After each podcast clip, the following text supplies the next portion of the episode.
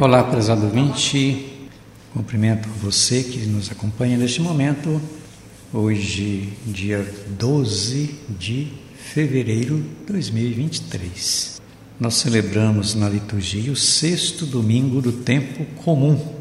Quando a gente celebra a Eucaristia, a gente se reúne justamente para celebrar o mistério de Cristo ressuscitado. Esta deve ser a ideia-chave para as nossas celebrações dominicais. Cristo nos dá força porque Ele é luz, aquela luz que encaminha os nossos passos. E é claro, devemos colocar nossa vida, nossas alegrias, nossas angústias, nossas vitórias dentro do contexto da celebração. Com a Eucaristia, então, nós consagramos tudo, consagramos tudo que nos acompanha.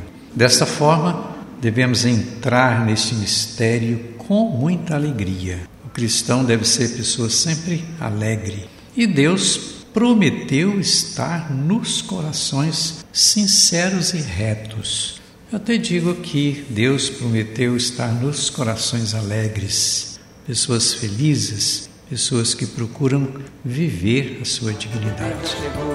Nova luz clareou para o povo, quando a Bíblia Sagrada se abriu, todo pobre já viu. A primeira leitura de hoje Eclesiástico, capítulo 15, 16 a 21.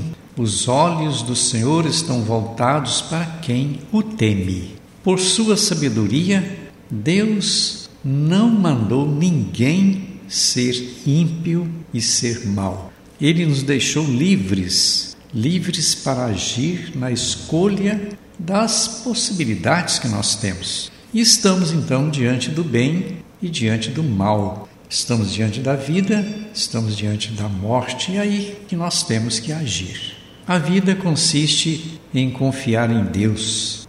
Esse confiar em Deus significa viver, absorver os seus mandamentos. Como temos lidado com as ofertas que o mundo apresenta? Há tantas ofertas hoje ofertas para o bem, ofertas para o mal. Qual tem sido a nossa escolha? É a bebida pra festa boa, traz no seu rosto. Na segunda leitura, primeira carta de São Paulo aos Coríntios, capítulo 2, do sexto ao décimo. Deus destinou uma sabedoria para a nossa glória. A sabedoria de Deus é diferente daquela que o mundo oferece. O mundo oferece um poder que nem sempre é sabedoria. O poder humano crucificou Jesus por não entender a sabedoria divina. A sabedoria divina é mistério, mistério revelado pelo Espírito Santo no coração de cada um de nós. Fixemos então nele, no Espírito Santo, a nossa atenção, atenção à sabedoria de Deus, porque o Espírito Santo é a sabedoria. Então, fixar nele nossa atenção. Quem assim age não percebe a presença de Deus na criação. Quem age com maldade, quem não sabe olhar para essa presença divina através do Espírito Santo, logicamente não está entendendo a presença da criação no meio das coisas criadas com aquilo que a gente convive.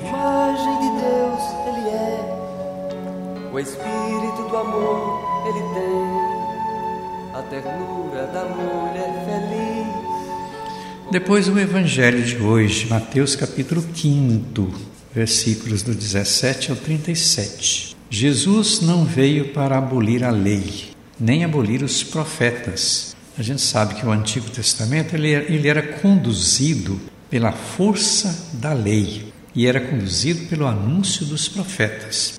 Até podemos dizer que os profetas levavam o povo a viver as leis. Mas Jesus ensina a superar a justiça, que era justiça farisaica e hipócrita vivida pelos hipócritas do Antigo Testamento. Os fariseus se prendiam nas mínimos, nos mínimos detalhes, mas não levavam em conta a justiça e nem a caridade. Agir sem justiça significa abrir caminho para a morte do irmão. Deus quer a justiça para conhecer o amor e a paz. Não ser justo é não observar os mandamentos, as malícias que existem no mundo. É importante tirar do alcance do coração toda ocasião de perdição. Senão vem a possibilidade do adultério, da ira que mata, dessas questões que no fundo matam a dignidade do coração. É como arrancar um olho ou uma mão para não pecar. Eu digo que tudo isso significa ter sinceridade. Seja o vosso sim, sim. Seja o vosso não, não. Isso significa coerência. Então, essa mensagem que o dia de hoje, a liturgia de hoje, quer passar e nos orientar para a nossa vivência cristã. E eu fico por aqui agradecendo a sua sintonia, desejando-lhe as bênçãos de Deus em nome do Pai, do Filho e do Espírito Santo. Nosso abraço e até o próximo programa.